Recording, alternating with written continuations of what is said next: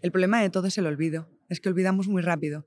Vivimos demasiado bien y olvidamos demasiado rápido.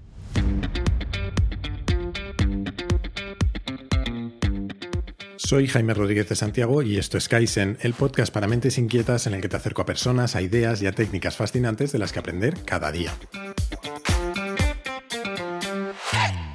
Ya sabes que en Kaizen intento de vez en cuando entrevistar a gente increíble con la que me cruzo en mi vida y Gemma del Caño es una de esas personas sin ninguna duda. Para empezar, porque de un tiempo a esta parte se ha convertido en una de las grandes referencias sobre alimentación que tenemos en España. Sin ir más lejos, el año pasado recibió el premio Tesla de divulgación científica en nuestro país. Y es que Gemma ha pasado la mitad de su carrera profesional trabajando en la industria alimentaria y a día de hoy es colaboradora de todo tipo de medios, en radio, en prensa, en televisión, por supuesto también en redes sociales y en todos estos sitios se dedica a combatir los bulos que hay sobre nuestra alimentación. Hay algo especialmente atractivo en la forma de comunicar que tiene Gemma, porque combina un enorme sentido del humor con mensajes muy directos y muy claros y con un afán que a mí me parece encomiable por la transparencia. Solo con esa mezcla se entiende, por ejemplo, que se presente a sí misma como una soldado del imperio, cuando compara a la industria alimentaria con Darth Vader y los malos de Star Wars, o que haya tenido la valentía, como comentamos en la entrevista, de plantarse delante de 3.000 personas y cantarles las verdades sobre el sándwich mixto. Pero además de todo esto, en la entrevista que hicimos, Gema demostró ser simplemente un encanto. Hizo un paréntesis en su agenda para sentarse a conversar conmigo durante más de una hora en mitad de un congreso en el que era una de las principales ponentes. Y todo esto un sábado a primera hora de la mañana, que ya me dirás tú las ganas que tendría ella de ponerse a hablar con un friki que tiene un podcast.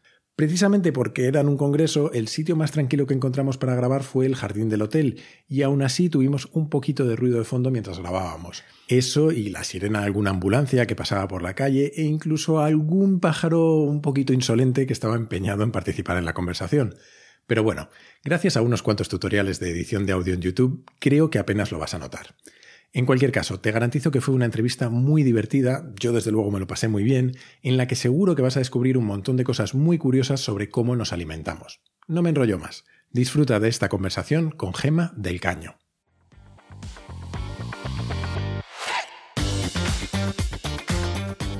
Eh, hola Gema, bienvenida a Kaizen. Buenos días. Eh, lo primero que te tengo que hacer es agradecerte esta entrevista y el haber aceptado una entrevista con alguien que no conoce de nada, que te manda un mensaje por Twitter y que te ha saltado vilmente.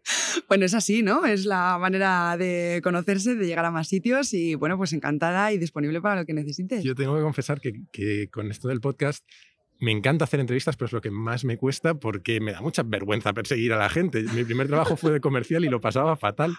Y, luego siempre me sorprende todo el mundo porque todo el mundo es encantador, hasta los soldados imperiales como tú. Eh, sois muy fans de Star Wars en casa, ¿no? Sí, sí, somos muy fans. Eh, mi hijo es muy fan desde hace muchísimo tiempo y además, eh, bueno, pues unimos esa idea de mi trabajo, de lo que estábamos haciendo, pues con tener todo el día, vimos todas las películas, todo el tiempo y además es que al niño es, le encanta Darth Vader y dije, bueno, pues es que es mi jefe, lo, vi, clarísimo. Yo, siempre que te he escuchado hablar del imperio, me ha parecido que hay un poco de, no sé, de reivindicación gamberra del término, ¿no? De, eh, ¿por, qué, ¿Por qué crees que la industria alimentaria se percibe como algo maligno? Bueno, pues porque hay muchos bulos, hay mucha eh, desinformación y además necesitamos un enemigo común que medio nos una, ¿no? Y yo creo que la industria de la alimentación ha sido muy opaca durante mucho tiempo y eso ha facilitado pues que pensemos en teorías quizá conspiranoicas de nos quieren envenenar, de tal, y además, bueno, pues tiene un agravante que le pasa a cualquier tipo de industria que gana dinero. Y eso parece como que está feo ganar dinero. Entonces yo siempre que empiezo a contar algo, pues mm, cuento mi conflicto de interés y digo que a mí me paga el imperio, que me paga todos los meses y que menos mal, pues porque a ver qué hago yo con, mi hipoteca y mis gastos, porque, mm, porque no hay ningún problema en que una industria tenga un objetivo que sea, bueno, pues además de hacer algo por la sociedad, que es dar alimentos seguros, pues ganar dinero. Pues está como feo dicho, pero es así, todos lo hacemos. A mí me ha pasado eh, con, con BlaBlaCar nos pasaba que empezamos a hablar de economía colaborativa y de repente decían, ya, pero es que BlaBlaCar gana dinero. Ya, pero no deja de ser una empresa colaborativa y, eso no es necesariamente malo. Lo que está malo es puede ser malo cómo ganes ese dinero o qué hagas para ganarlo. Eso es. Pero de hecho hay eh, eh, teóricos del management que dicen que las empresas son más eficientes que otras organizaciones porque tienen una puntuación real que es el dinero que les dice si lo están haciendo bien o mal y les permite optimizar. ¿no? Sí es cierto que se puede llevar a conflictos de intereses a la hora de optimizar. Lo que hay que tener es ética, pero eso pues no te lo da ni las normativas, ni que seas empresa o que no. O sea, quiero decir, hay mucha gente que no tiene nada de ética y tampoco gana dinero. Y, eso es independiente de todo, de todo el resto. O sea, eso te lo da la persona. Y mencionabas que la industria ha sido un poco opaca, ¿no? Eh, eh, mi siguiente pregunta iba un poco por ahí, ¿no? Eh, ¿Qué crees que ha hecho mal? Me gusta mucho la autocrítica, lo hago mucho conmigo mismo también, pero ¿qué crees que ha hecho mal la propia industria para llegar a ese punto en el que se considera un enemigo común, como decías? Hemos hecho muchas cosas mal, hemos sido muy opacos a la hora de comunicar todas las cosas que, hacemos, todas las cosas que hacemos bien, y ha dado la sensación de que lo que teníamos es algo que ocultar. En vez de mostrarnos tal como somos, hemos tenido miedo a explicarle a la sociedad las cosas que hacemos. Y además se junta con que, bueno, pues eh, utilizamos quizá eh, la vía de la normativa, pero esa fina línea donde ni sí ni no, donde nos aprovechamos de, esas normativas que manejamos perfectamente, bueno, pues para que el consumidor elija un producto en vez de otro y si elige el nuestro, pues mejor que mejor. Entonces las artes eh, que se utilizan uniendo por un lado el marketing y por el otro la industria alimentaria, las dos cosas juntas sí que han hecho que el consumidor pues, se cree en él una quizá desconfianza, ¿no? Y son dos cosas muy distintas. Una cosa es la parte del marketing, que eso puede ocurrir en cualquier tipo de empresa, y luego la parte de la industria alimentaria, que tenía que haber hecho un gran esfuerzo en comunicar mejor y no lo ha sabido hacer. Sí, además yo creo que mi percepción como consumidor, ¿eh? completamente eh, ignorante de muchas de las cosas, ¿no? Pero creo que en cierta medida se han empujado un poco los límites a veces eh, por la vía del marketing, ¿no? Hasta el punto de que se ha acabado creando una, una especie de narrativa a posteriori en la que parece que antes las cosas se hacían mal y ahora se hacen bien con la introducción de un montón de términos de los que hablaremos luego, ¿no? Esto ecológico, sin gluten, sin no sé qué. Bueno, sin gluten a lo mejor no es el más apropiado, pero Sí, sí, pero también, también. Sí, sí, se ha aprovechado muchísimo, ¿eh? Cualquier tipo de... Eh, nosotros desde la industria siempre nos hemos aprovechado mucho de cuál es la moda, ¿no? De qué es lo que está en ese momento más en auge y lo hemos utilizado desde el marketing pues para vender nuestro producto por encima del resto. Entonces, claro, ese, eh, esa volubilidad de ahora al consumidor le gusta el eco, pues nos vamos al eco, ahora al consumidor le gusta no sé qué, pues nos vamos a no sé qué, en vez de ser íntegros y decir, oye, mira, nosotros hacemos este producto, eh, te decimos con toda confianza qué es lo que tenemos y tú eliges. Bueno, pues no hemos utilizado eso. Yo creo que eh, es una lástima porque la industria tiene que ir evolucionando a tener cada vez más transparencia y a comunicar cada vez mejor. Em, yo tengo una pregunta que, a la que yo mismo no tengo mi propia respuesta, pero que, sospecho que tiene que ver con la madurez del consumidor, mm. que es, em, ¿tú crees que, o sea, hasta qué punto debemos exigir a una industria como la, como la alimentaria, donde, además tiene una importancia tan, tan, grande en la vida diaria de tantas personas, eh, un criterio moral más alto. Quiero decir, te he oído alguna vez decir, a lo mejor no tenemos los alimentos más sanos de la historia, pero sí los más seguros. ¿No tendríamos que exigir que fueran también los más sanos o eso ya tiene que ser el propio consumidor el que decida por sí mismo? Tenemos, yo no soy muy partidaria de obligar al consumidor a hacer nada, pero sí que soy partidaria de exigirle a la industria transparencia.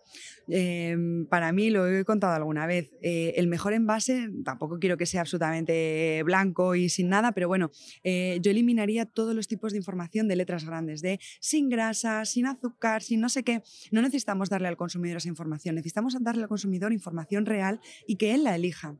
Mm, desde luego tenemos que educarle a cuáles son los alimentos más saludables, a cuáles son los alimentos de elección, pero yo no puedo decirle a un consumidor, hoy no cojas, nunca en tu vida cojas, em, yo qué sé, una patata frita. No, no, no puedo decirle eso, no tengo yo valor para, para, juzgar a un consumidor de esto elige o esto no. Pero lo que sí que tiene que hacer, o sí que lo que sí que le tenemos que facilitar, es que sea esa elección consciente. Ahora mismo lo que le estamos haciendo es tergiversarle las ideas en su cabeza y coge unas patatas fritas en el que le ponemos sin glutamato y él ya piensa que es correcto. Eso es lo que no puede ser. O sea, yo te informo correctamente y tú eliges pero te informo correctamente. Eso ahora mismo no está pasando. O sea que el problema no es tanto los aditivos que se le ponen al producto, sino las distracciones que se le ponen a la etiqueta. Bueno, por supuestísimo, vamos, es que yo te pongo sin glutamato y en vez de decirte que el tomate tiene glutamato, que el parmesano tiene glutamato, no, yo te pongo sin glutamato, que es lo que has escuchado por ahí en algún sitio, sabe Dios dónde, y en vez de quitarte, o sea, te quito glutamato, pero te pongo inosinatos, por ejemplo, que es otro potenciador de sabor exactamente igual,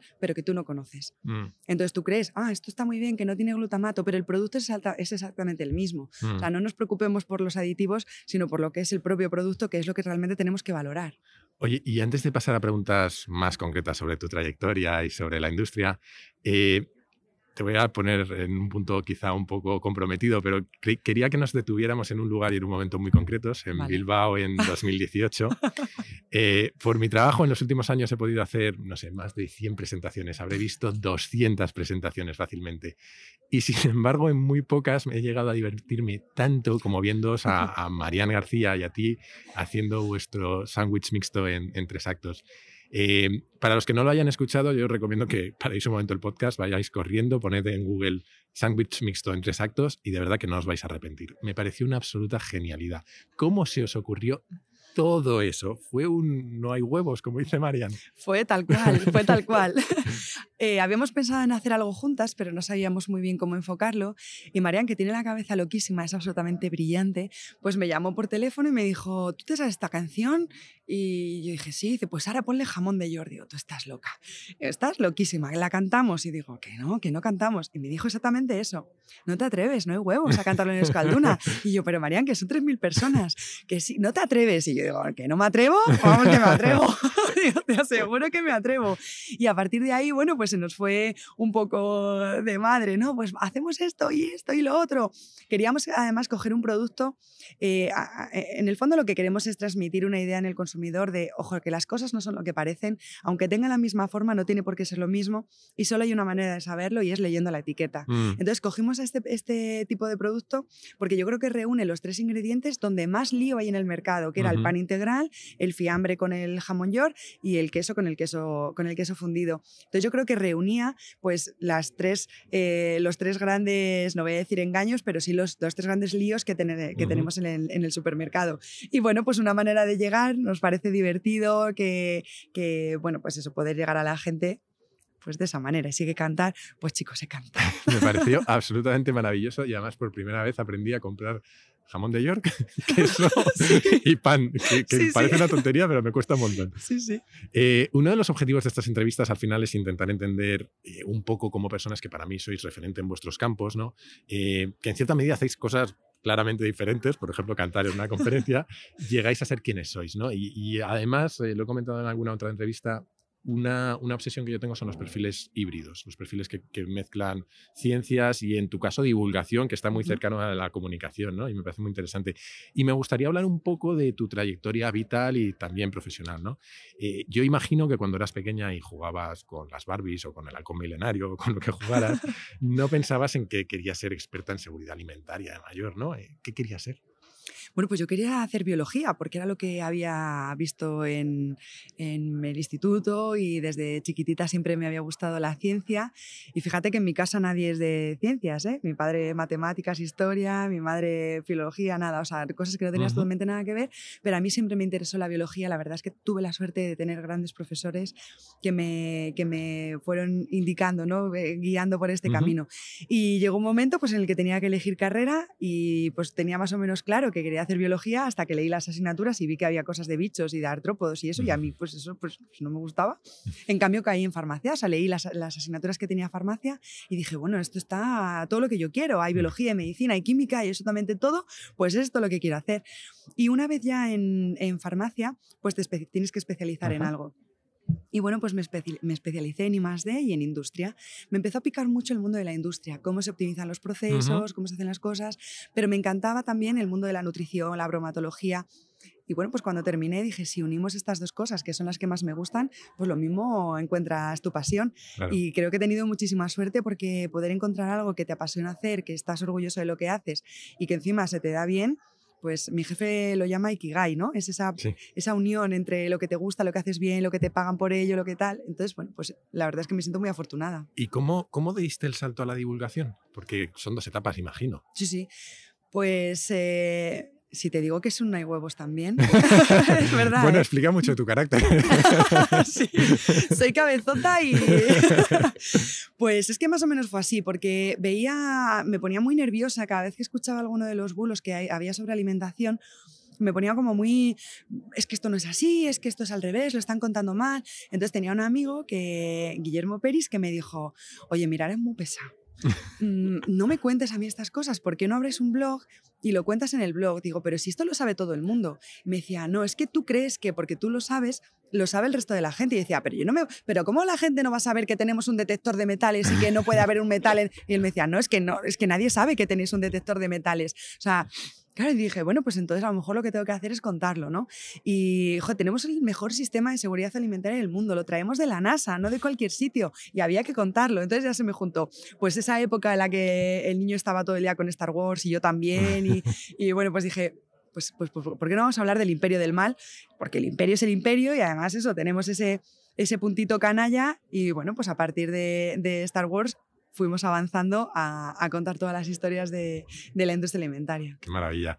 Eh, oye, eh, has hablado que te te gustaba farmacia porque reunía todo lo que te gustaba de la ciencia, ¿no? Y quizá dando un paso más atrás, has explicado que los profesores tuvieron mucho que ver, ¿no? Pero ¿de dónde viene esa fascinación por la ciencia? Porque creo que en un mundo en el que cada vez necesitamos más profesionales del área de ciencias, matemáticas, etcétera, eh, no estamos sabiendo del todo tocar la tecla para, para motivar a los niños para estudiar ese, ese mm. tipo de, de, carreras, ¿no? ¿De dónde te vino a ti esa pasión?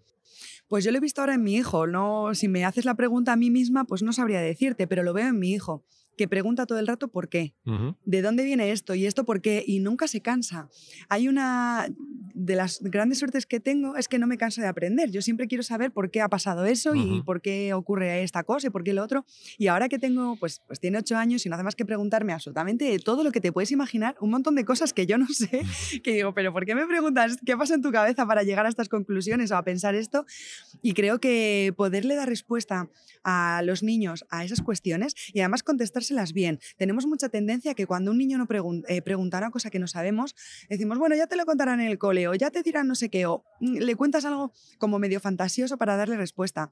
Y a lo mejor los niños lo que necesitan es que les contemos las cosas como son y que les ayudemos a llegar al fondo de la explicación. Y eso sí que crea, eh, yo creo que una vocación científica. Una adicción, ¿no? Por aprender. Eh, lo he contado varias veces en el podcast, pero decía Richard Feynman, el, físico, que la mejor forma de entender una cosa es explicársela a un niño de 8 años. Que hasta que no la entiende no significa que tú la entiendas. Eso es porque, así. porque no lo tienes lo suficientemente claro como para explicarlo, ¿no? Eso es así.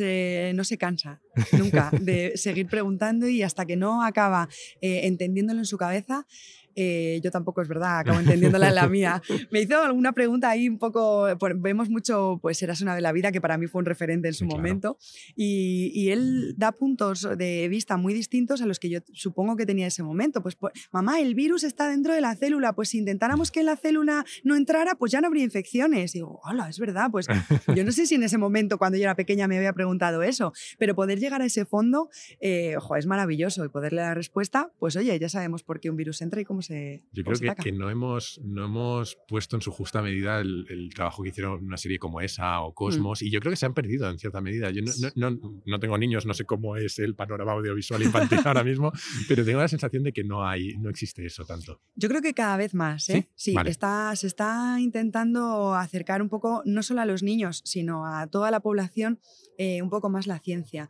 Antes no había. El científico era, yo creo que se veía como esa persona eh, metida en un laboratorio con un montón de ratas que no sabe comunicar, que no sabe contar las cosas, introvertido. Y creo que eso sí que se está cambiando y sí que se está viendo, bueno, pues que una divulgación, un contar lo que estamos haciendo de una forma divertida. Vemos cosas como FameLab, como Naucas, como en órbita laica. O sea, sabemos, eh, hay gente que sabe contar la ciencia y la sabe contar bien y además creo que la población lo está agradeciendo mucho es algo que estaba como, como muy vetado a unos pocos y ahora, bueno, pues la sociedad está muy agradecida. Yo creo que son las respuestas que veo pues de poder acercar esa, esa ciencia a todos. Qué guay. A mí me crea mucha curiosidad. Creo que antes de tu etapa actual de, seguridad alimentaria trabajabas en la parte de I+D, ¿no? Y me crea mucha curiosidad eso, cómo se crea un producto alimentario. bueno, pues es muy bonito. A ver, tenemos diferentes vías ¿eh? para crear un producto. Eh, muchas veces vemos un producto en el mercado se llama benchmarking, que queda muy guay, pero vamos, es ver un producto en el mercado y mirar a ver cómo lo haces mejor, porque el objetivo es hacerlo mejor. Em, luego, bueno, pues porque lo puedes ver en una feria, en un congreso, o alguien tiene una idea y a partir de ahí, bueno, pues juntas unos, eh, en el fondo es química, ¿eh? o sea, no, es hacer más que química. Eh, vas juntando ciertos ingredientes y para mí la parte más bonita es poderlo industrializar. Porque no es lo mismo hacer, por ejemplo, croquetas, ¿no? Hacíamos muchas más cosas, pero bueno, como lo último ha sido lo de las croquetas, pero bueno, tú juntas unos ingredientes, haces dos kilos de croquetas, eh, no lo multiplicas por 100 y te salen... No, no, o sea, no, no, es, no es, exactamente así. Entonces, ese, eh, ese cambio que tienes que pensar, pues cómo puedo poner aquí esta máquina, cómo puedo poner aquí esta otra, eh, qué textura tiene que tener el producto para que salga exactamente lo que yo quiero, pues es, para mí es el trabajo más bonito que, que, he tenido. ¿Cuánto manda el departamento de marketing en, en, en todo ese proceso? Porque imagino que tiene una influencia relativamente potente, ¿no? Pues marketing y comercial, las dos eh, mandan bastante, sí, porque al final tú le das al consumidor lo que quiere al cliente lo que quiere. Eh, nosotros podemos hacer productos malos o productos buenos y sabemos hacer productos buenos, pero todo depende de qué es lo que te está eh, eh, pidiendo ese cliente. Si un, cliente te pide un producto malo, pues le vas a hacer un producto malo, porque te va a pagar por, un producto malo. Es algo que pasó durante un tiempo con lo de las marcas blancas, ¿no? que parecía que hacían productos peores. Y nosotros mismos hacíamos el mismo producto para marca blanca que para, que para en nuestra propia marca. Exactamente el mismo. Exactamente el mismo, pero parecía que, el, que la marca blanca era peor. O el supermercado te pide para su marca blanca un producto de peor calidad y tú en tu marca haces uno de mejor calidad.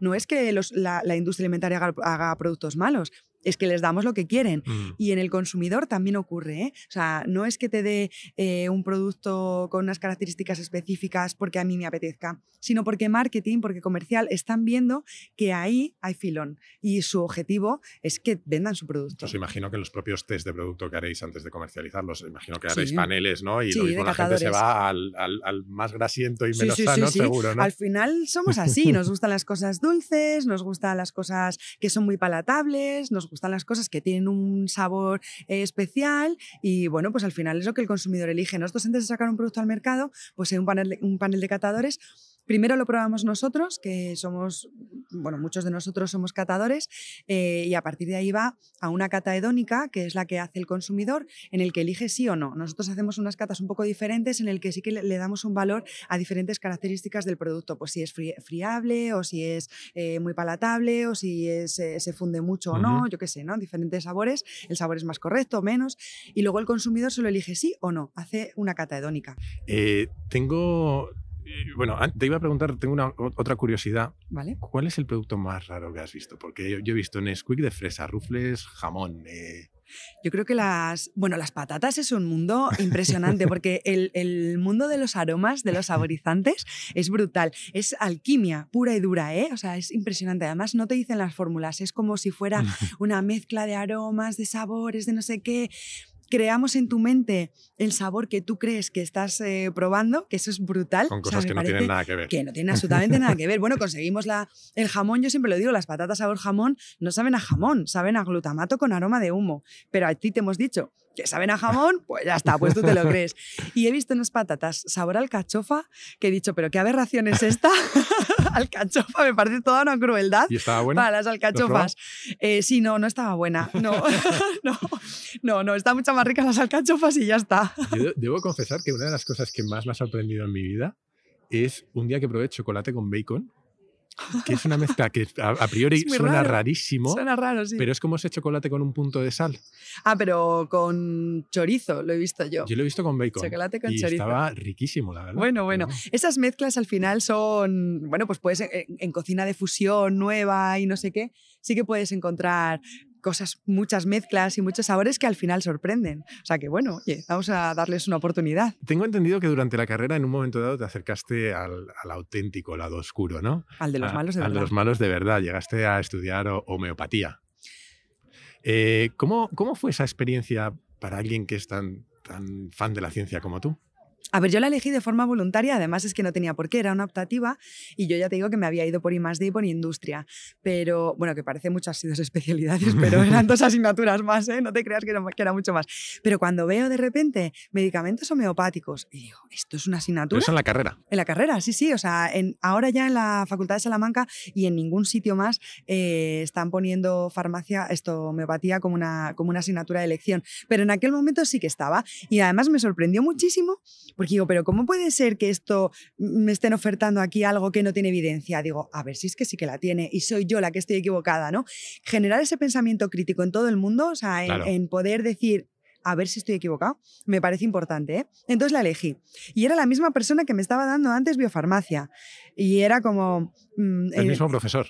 La misma profesora, sí. O sea, me contaba eh, de, de, de 10 a 11 eh, aquí hay que poner un bolo o aquí hay que poner una perfusión de no sé qué, haciendo integrales derivadas, no sé qué, tanta dosis de medicamento. Y al rato me decía, no, es que vamos a diluir aquí esto de colorante y lo vamos a ir poniendo en diferentes vasos de agua, no sé qué, y ahora quedan estas bolitas y ya está. Y, lo que... y decía, yo miraba así a la gente. Yo miraba a la gente y decía, ¿pero qué hace esta gente? ¿Pero por qué se lo creen? O sea, a mí, está muy bien porque me dio muchos, muchos, muchos argumentos para no creer de verdad en la, en la homeopatía, ¿no? No tenía ningún sentido. ¿Y cómo te explicas tú que alguien que sí que tiene formación científica acabe dando esa clase, por ejemplo? Bueno, es que acabe creyendo en eso. Que tú tengas eh, formación científica no significa que tengas pensamiento crítico ni que seas científico. Quiere decir, hay muchos médicos que creen en ello, muchos farmacéuticos que creen en ello y mucha población que cree en ello. O sea, si no vas un poco más allá, eso no te lo da. Una formación solo es un título, no tienes nada más. Todo el resto tienes que ponerlo tú. Pero si tienes las herramientas para analizar las, la, evidencia. Mm.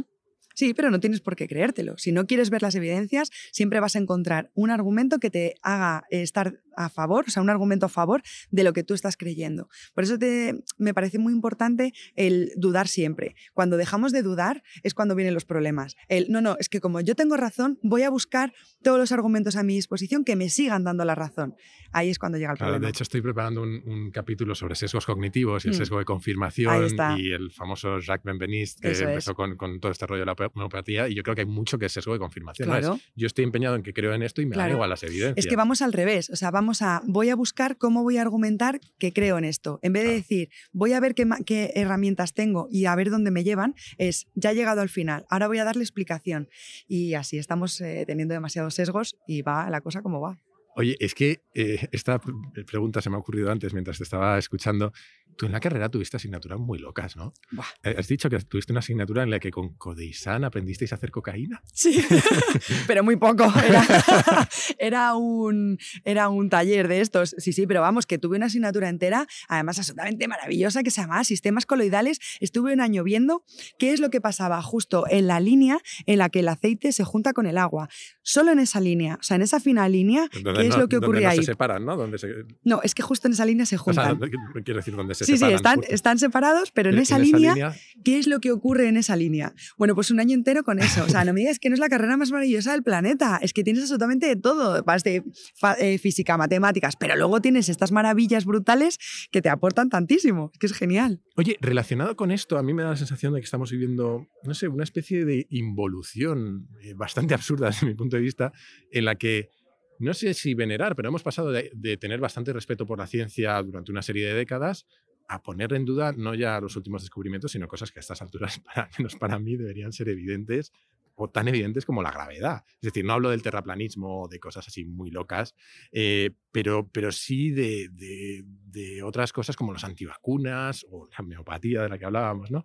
O, los colegios de enfermería que apoyan el Reiki, que es una cosa que me parece muy, muy loca. ¿Tú tienes esa misma sensación de retroceso? Eh, no sé si yo tengo sensación de retroceso literal. Sí. ¿Y, cómo te explicas que, que estemos en este, en este momento viviendo algo así? Bueno, pues eh, yo es que creo que no tenemos problemas. O sea, creo que el problema de todo es que no los tenemos. Cuando te tienes que preocupar de buscar la alimentación, de que tus hijos no se mueran por enfermedades, de que tú no, piensas en esas cosas, no te planteas en estas cosas. Eh, cuando tienes una, eh, por ejemplo, para las vacunas, ¿no? Eh, si la solución es vacuno o mi hijo muere, no dudas. Pero cuando tu hijo está sano, cuando no ves que haya niños que se mueren, donde no hay una sociedad donde la enfermedad y la muerte estén en el día a día, no quieres afrontar la posibilidad de tener un efecto adverso, que, que en fin, eh, son tonterías que, podemos superar todos, ¿no? Pero bueno, eh, no quieres afrontar mm, o, eso, jugártela tener un un efecto adverso de algo que no has visto. Y es que ya no lo vemos. Ya no vemos esas enfermedades, ya no vemos los problemas, no tenemos problemas. Y eso nos está llevando a no tener memoria, a no acordarnos de cómo eran las cosas antes y de cómo hemos llegado aquí. Y realmente eso es un problema muy serio. ¿eh? eh perder la memoria y perder la perspectiva hace que creamos que hemos estado siempre en esta situación. Y sí, desde luego hay una evolución y espero que termine pronto. Yo creo que nos pasa un poco en todo, ¿no? Yo hago ese paralelismo también con la política, en mm. el que yo a veces tengo la sensación de que acabamos discutiendo por problemas que han creado los políticos que ya no son problemas reales, que son problemas que se han creado porque muchas de los grandes problemas que habíamos tenido más o menos pueden estar eh, solventados. Y ya desde un punto de vista más científico, creo que le escuché a Mulet hace poco contar que, que ha habido un rebrote del SIDA en entre la población heterosexual joven, porque como la gente ya no se muere de SIDA, ya no hay esa visibilidad, parece que no existe el problema, ¿no? Sí, sí. El problema de todo es el olvido. Es que olvidamos muy rápido. Vivimos demasiado bien y, y olvidamos demasiado rápido. Eh, cuando te contacté para esta entrevista, eh, te adelanté que había una parte un poco egoísta en mi interés. Y es que eh, te conté, no te di muchas explicaciones, pero te, conté que yo soy hijo de padres medio hippies. Afortunadamente solo medio, pero me crié en un ambiente que eh, nos alimentamos normal siempre, pero siempre rozó un poco la quimiofobia y con un especial interés por lo orgánico, lo ecológico. Eh, no sé cómo sale ingeniero, probablemente de rebote, pero así sale. Eh, así que que sepas que las preguntas que vienen ahora las patrocina mi madre, básicamente. a día de hoy, ella no sabe qué comprar ni qué cocinar porque no paran de llegarle bulos. Eh, cada vez que ceno con ella se preocupa por si, literalmente por si me está envenenando. Así que cuando le conté que te iba a entrevistar, me saltó un montón de preguntas, de las cuales he recogido algunas y un montón de temas que ella quería que te preguntara. ¿no? Eh, empecemos por lo más obvio, que esto es una discusión que yo he tenido muchas veces con ella, ¿Son mejores los productos ecológicos o la comida orgánica que los productos, no sé, normales? Convencionales, no. Eh, no, no son mejores, es que son dos cosas diferentes. Eh, por un lado, estamos hablando de una normativa ecológica que se preocupa del medio ambiente, no del tipo de producto, eh, lo cual al alimento no le aporta nada, quiere decir, le aporta al medio ambiente y con, tengo mis reservas en ese, en ese sentido, pero el producto es el mismo. Es que dicen, ya se encargan muchos ¿no? de hacerlo, es que el bio no tiene pesticidas. Eh, pues no, es que tiene otros, tiene otros que son diferentes, autorizados y se supone que más respetuosos con el medio ambiente. Yo para mí el problema en la, en la, sociedad y específicamente con el bio, el eco y el orgánico es que la legislación está, está mal hecha. Yo no quiero dos legislaciones no quiero una legislación convencional y una ecológica, porque ya per se me está diciendo que una es buena y otra es mala. Dependiendo para cada uno, una es buena y otra es mala. Y no, o sea, necesitamos una única normativa de agricultura sostenible y ya está, que sea sostenible y punto. Porque estamos confundiendo al consumidor, haciéndole ver, pensar que algo bio, solo porque se llama bio y nos suena a vida, a eco, a algo tal, parece más sano. Y no, es que son, es una cosa completamente diferente. Se preocupa del medio ambiente, no del producto. Y un poco, yo creo que, es la derivada de eso, ¿no? Una de las grandes obsesiones de, mi madre o de los bulos que no, le paran de llegar son los famosos agrotóxicos. ¿Hay algo de lo que preocuparse en realidad? Pues eh, todo se analiza, todo se revisa, eh, casi el 100% de los alimentos han salido, salen correctos. Eh, que algo tenga ¿Sabes qué pasa? Que para que un bulo funcione tiene que tener una parte de verdad y una parte que no. Y la parte de verdad, como no te la explican, pues ya te da pie a creerte todo lo que vaya después. Eh, es posible que haya, o sea, que tú detectes la presencia de un agrotóxico en mm, cualquier sitio. Otra cosa es que esa dosis eh, sea mala para el cuerpo. Y están en unas cantidades que estamos hablando de menos de partes por millón o sea, menos incluso que eso. Es algo totalmente imperceptible, o sea, no, no, tenemos vida. Es homeopático. Sí. sí, podríamos llamarlo homeopático.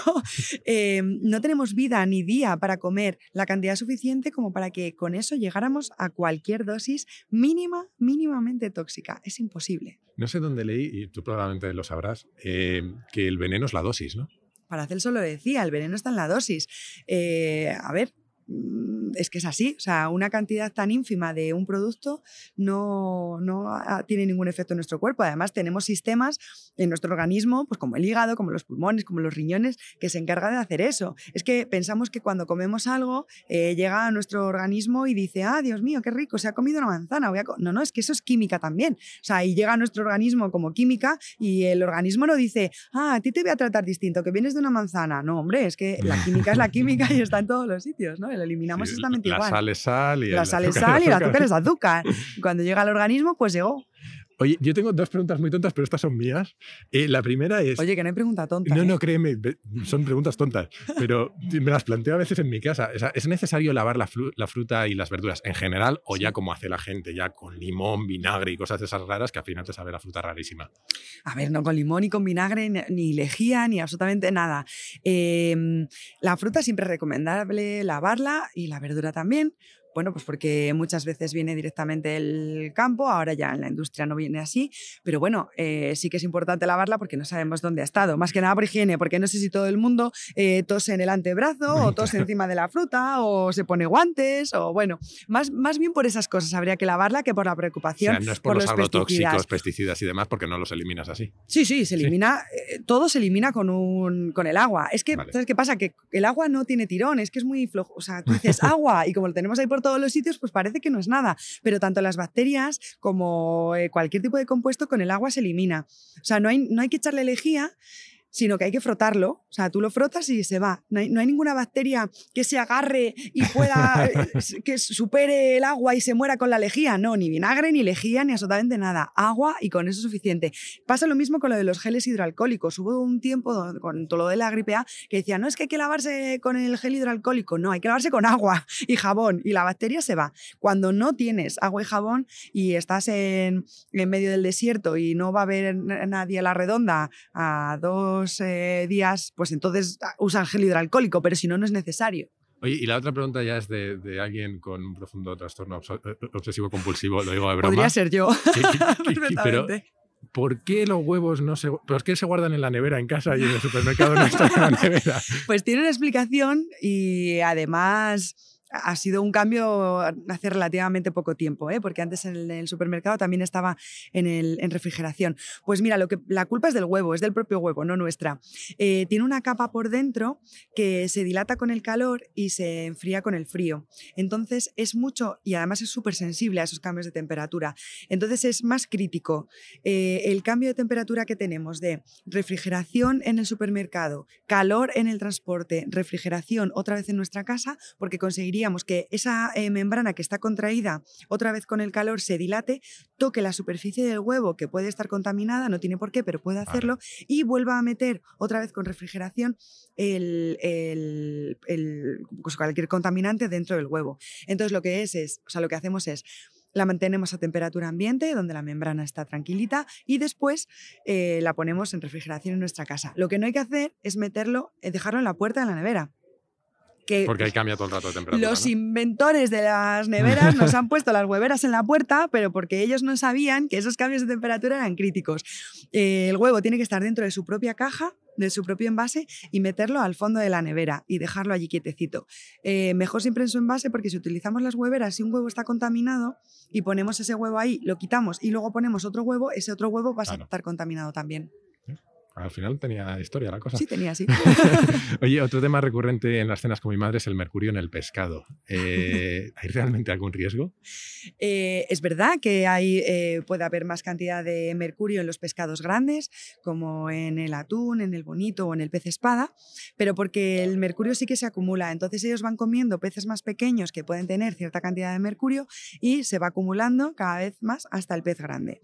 ¿Hay algún riesgo en el consumidor? No no hay ningún riesgo en el consumidor. ¿Por qué? Pues porque esos límites de mercurio están regulados y analizados y no sale un producto al mercado con un límite de mercurio más alto que el que exige la normativa, que está como, no sé, no me acuerdo bien, pero creo que son 400 o 500 veces más pequeño del que pudiera tener eh, ningún efecto. Perdona, cuando dices que no sale un producto al mercado, eh, ¿te refieres a productos de la industria o también de la pescadería? De todo. De todo, Esos de también todo. pasan controles. Todo, todo. O sea, todos los alimentos pasan unos controles estrictos, todo está, eh, tiene una normativa y todo, para todo hacemos una muestra representativa del, del producto. Si ese producto no es ok, no pasa adelante. O sea, se, se queda fuera del mercado y se, bueno, se elimina una cosa a Sandach o a donde sea eh, y a eso al, al consumidor no le va a llegar nunca. Podemos seguir comiendo atún por la, en la cena. Sí, es verdad que en niños pequeños y en embarazadas este tipo de productos, el atún eh, o el pez espada, sí que se recomienda un pues, no consumir o un consumo muy pequeño. Eh, no ocurre lo mismo, por ejemplo, con el atún en lata, porque ahí sí que no hay problema porque el pez del atún en lata que utilizamos es mucho más pequeño y ahí hay mucha menos acumulación de mercurio. Pero para embarazadas y niños, pues mejor evitarlo. Oye, ya por el, eh, creo que es el último bulo que tengo para ti, pero que a mí me parece, creo que el más preocupante de todos los que he oído y de los que he podido discutir, eh, lo de los alimentos ácidos y alcalinos y su relación con el Oh, cáncer. Eh, Tú has oído Es hablar de eso, ¿no? Sí, sí, es terrible. Es que nos quieren cambiar la dieta, nos dicen que un cambio de dieta puede modificar el pH del organismo y así tener algún efecto sobre algo. O sea, nosotros tenemos una cosa en el cuerpo que se llama homeostasis, que lo que hace es justo lo contrario, o sea, hacer todo lo posible para que las cosas no cambien. Si nuestro organismo fuera tan sensible como para cambiar el pH de nuestra sangre o de nuestros órganos, eh, no habríamos evolucionado como especie. Eh, nuestro pH en la sangre cuando sube o baja es un riesgo crítico y vital. O sea, hay que ir al hospital a toda leche cuando hay un cambio de pH en la sangre. O sea, eh, no hay nada que pueda modificar nuestro organismo, no hay nada, lamentablemente, que cure el cáncer más que la medicina de verdad y, y aún tenemos que evolucionar mucho. Ojalá algo tan sencillo como algo, cambiar una dieta a algo ácido o algo alcalino pudiera curar el cáncer, no estaríamos como estamos. O sea, los alimentos eh, ayudan a prevenir ciertas enfermedades, lo que no hacen es curar. Lo peor es que, como decías, creo que este bulo se basa también en un punto de realidad en cuanto a que se basan en un médico que recibió un premio Nobel de Medicina que hablaba de alcalinidad y Hmm. de acidez, pero no, no hasta este punto, ¿no? Sí, pero bueno, también hay premios Nobel que recomiendan homeopatía. Es Claro. eh, lo que hablábamos antes, ¿no? Eh, Que te dé un título una cosa, que hayas ganado un premio un día, pues no significa que no puedas liarla con otra. Al final es, eh, si tú crees lo que quieres creer, pues eh, da igual todo lo que hayas estudiado por otro lado, que, que si no hay evidencia. Y entre tanto bulo, tanto etiquetado confuso, eh, a mí me queda un poco la sensación de que los consumidores no estamos preparados para tomar las decisiones más apropiadas a la hora de hacer la compra, ¿no? Si tuvieras que dar dos o tres consejos sencillos, no sé si para acertar, pero por lo menos para equivocarte lo menos posible, ¿cuáles serían? Eh, primero elegir alimentos sin etiquetas, fruta, verdura, pescado, así nos quitamos de lío, ¿vale? Y el primer filtro sería ese. Y el segundo filtro, eh, no fiarte de lo que ves en el envase. En el envase podemos poner casi casi lo que nos dé la gana. Eh, donde hay que mirarse en el etiquetado. Está tan, tan, tan regulado, tan legislado, tenemos tanta eh, obligación y nos lo controlan. O sea, no es que queramos, es que nos revisan que las cosas que estamos diciendo son verdad, que, mm, que es ahí donde damos toda la información real. Y sobre todo, hay que mirar los ingredientes, pero no preocuparse por los aditivos. O sea, eh, los ingredientes en la lista lo ponemos de más a menos. Bueno, pues miremos los de arriba. Eh, a veces vemos en un envase que pone sin aceite de palma en letras grandes por delante y luego el primer ingrediente cuando lo ves por detrás es el azúcar. Tenemos que ser conscientes de la compra que estamos O haciendo. sea, incluso aunque no entendamos todos los, los, eh, que es No lo importa, normal, no lo- importa. Lo, importante es mirar cuáles son los cuatro o cinco primeros, que son los, los que están en cantidades Mira, mayores, durante un tiempo había mucho, poníamos la letra E en los aditivos, ¿no? El E100 no sé qué, el E100 no sé cuál. Ahora, como parece que da, o sea, el, el consumidor no, no identifica cuál es esa E, pues ponemos el nombre raro. Yo siempre digo que qué diferencia hay entre ponerte E330 o decirte citrato potásico, pero si es que No, ni idea de lo que es. 339. Eh, es que un citrato, ¿tú qué sabes para qué es? ¿Qué, qué más te da? O sea, es, eh, por eso ponemos antes de eso, estamos también obligados a poner conservadores, la función de ese aditivo. Entonces, no miréis el nombre del aditivo, que os va a dar igual porque no vais a entenderlo, pero sí mirad pues que eso, que, te- que uno es un conservador, otro es un emulgente, otro es un acidulante y ya está, no pasa nada porque mejoran el producto. Lo que tenemos que preocuparnos es de los ingredientes que sí conocemos Mm. y bueno, pues mirar que esos sean correctos. Oye, nos vamos acercando al final, que no te quiero robar mucho más tiempo, pero antes de terminar, eh, tengo una especie de tradición de dos entrevistas, esta es la tercera, eh, en la que me encantaría hacerte una ronda de preguntas rápidas, para las que Bueno. probablemente no estés preparada, pero que no No. son difíciles. Vale. Eh, ¿Preparada? Bueno, Más o no. menos. vamos a ver. ¿Qué crees que es lo más útil que has aprendido en la vida? Eh, lo más útil. eh, no decirme no puedo. Sobre todo cuando te dicen no hay huevos. Eso también. ¿Qué consejo le darías a la gema de 20 años? Eh, uf, a la gema de 20 años. No te canses. Difícil eso a veces. Sí. ¿Quién, quién sería un referente para ti? No sé si tienes. Eh, en la vida actual, pues tengo muchísimos, ¿eh? Eh, Miguel Ángel Urueña, Mulet, eh, López Nicolás, muchísimos, ¿eh? Y no solo desde el punto de vista de, eh, de, su profesión, sino que otros muchos desde el punto de vista de cómo son, como Clara Grima, como Conchilillo, Laura Morán, son gente que me aporta muchísimo. Eh, y luego si tengo que tener un referente así en la vida, idealista y no sé qué, pues eh, mi superhéroe favorito es Luis Pasteur, porque, porque no se cansó nunca, porque no sabía hacer cosas, o sea, no, no por la pasteurización, ¿eh? sino porque le llegaron un día y le dijeron, oye, mira a ver estos gusanos que nos pasa aquí algo con ellos. Que se... Y él dijo, pero yo no sé nada. Le dijeron, bueno, pues inténtalo. Y dijo, pues venga, pues investigo y lo intento. O sea, esa, el no cansarte y el siempre intentar llegar al fondo de la, de la respuesta, bueno, pues para mí es un referente y siempre lo ha sido. Eh, pregunta un poco random. ¿Tienes algún objeto de la infancia que no vas a tirar nunca? Que no voy a tirar nunca. O que no hayas tirado. Eh, o sea, tengo mis libros, es lo único que no, que no he tirado. Lo demás no tengo. No tienes apego.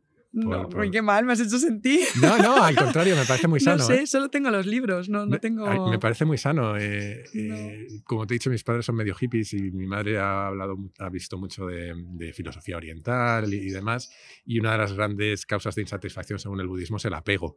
¿Ah, sí? Por eso me parece muy sano, ah, pues porque el apego, no, el apego a, a, las causas físicas o a nuestro propio estatus nos genera insatisfacción. Ah, pues sí, pues lo único que acumulo en mi habitación de pequeña son los libros, ya está. ¿Y cuál es tu lugar preferido para pensar?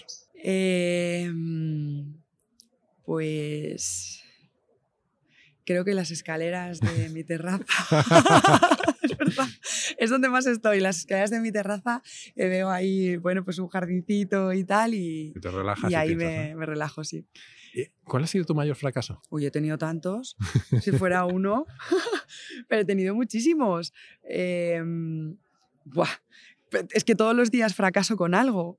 Si la gracia no es el fracaso, es que no, no le doy valor a ese fracaso. Eh. Si me hubieras preguntado Qué, qué, cosas has mejorado después de un fracaso, pues entonces ahí sí que te diría, eh, pues eh, estuve trabajando en una oficina de farmacia, no me gustaba, hice una cosa que no quería, luego volví a empezar. O sea, el, el levantarte después de un, de un, fracaso es la gracia, pero fracasos, si yo me equivoco todo el rato. Es un poco lo que, lo que hablábamos del apego, ¿no? Eh, estabas trabajando en una oficina de farmacia, no te gustaba y de ahí el sufrimiento de, joder, tengo que dejar esto sí, sí. y reinventarme, ¿no? Sí, sí. La reinvención es una de las cosas más fantásticas. A mí me encanta empezar las cosas de cero y, y me dado, el otro día me he enterado que hay mucha gente a la que no le gusta, que le gusta coger un proyecto cuando ya está arrancado y digo, ¿así por qué?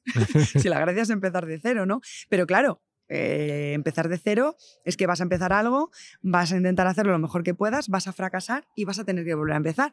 Y yo creo que, claro, es, eso no le gusta a todo el mundo. Y la última pregunta rápida, y esta es fácil, eh, has hablado de tus libros. Eh, ¿Hay algún libro que te haya marcado especialmente? Hay muchísimos libros que me marcan especialmente porque, mira, estoy leyendo de Alejandro Navarro ahora mismo y me han marcado un montón. De José Ramón Alonso, bueno, casi lo que quieras.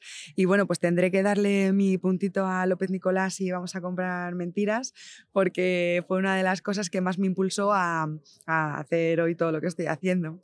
Oye, y ahora sí que sí, antes de despedirnos, eh, ¿dónde te podemos seguir, leer lo que escribes y aprender de ti? Pues en Twitter, en Instagram, en Facebook, en arroba farmagema, gema con dos M's, porque así soy yo. en el blog de Naucas, en farmagema.naucas.com. Bueno, entráis en Naucas y ya está. Y bueno, pues casi... Eh, en, a veces, iba a decir a veces, porque es que iba a decir casi todos los domingos, pero no, a veces eh, en algunos eh, programas de Telecinco, porque cada uno hace con su reputación lo que quiere.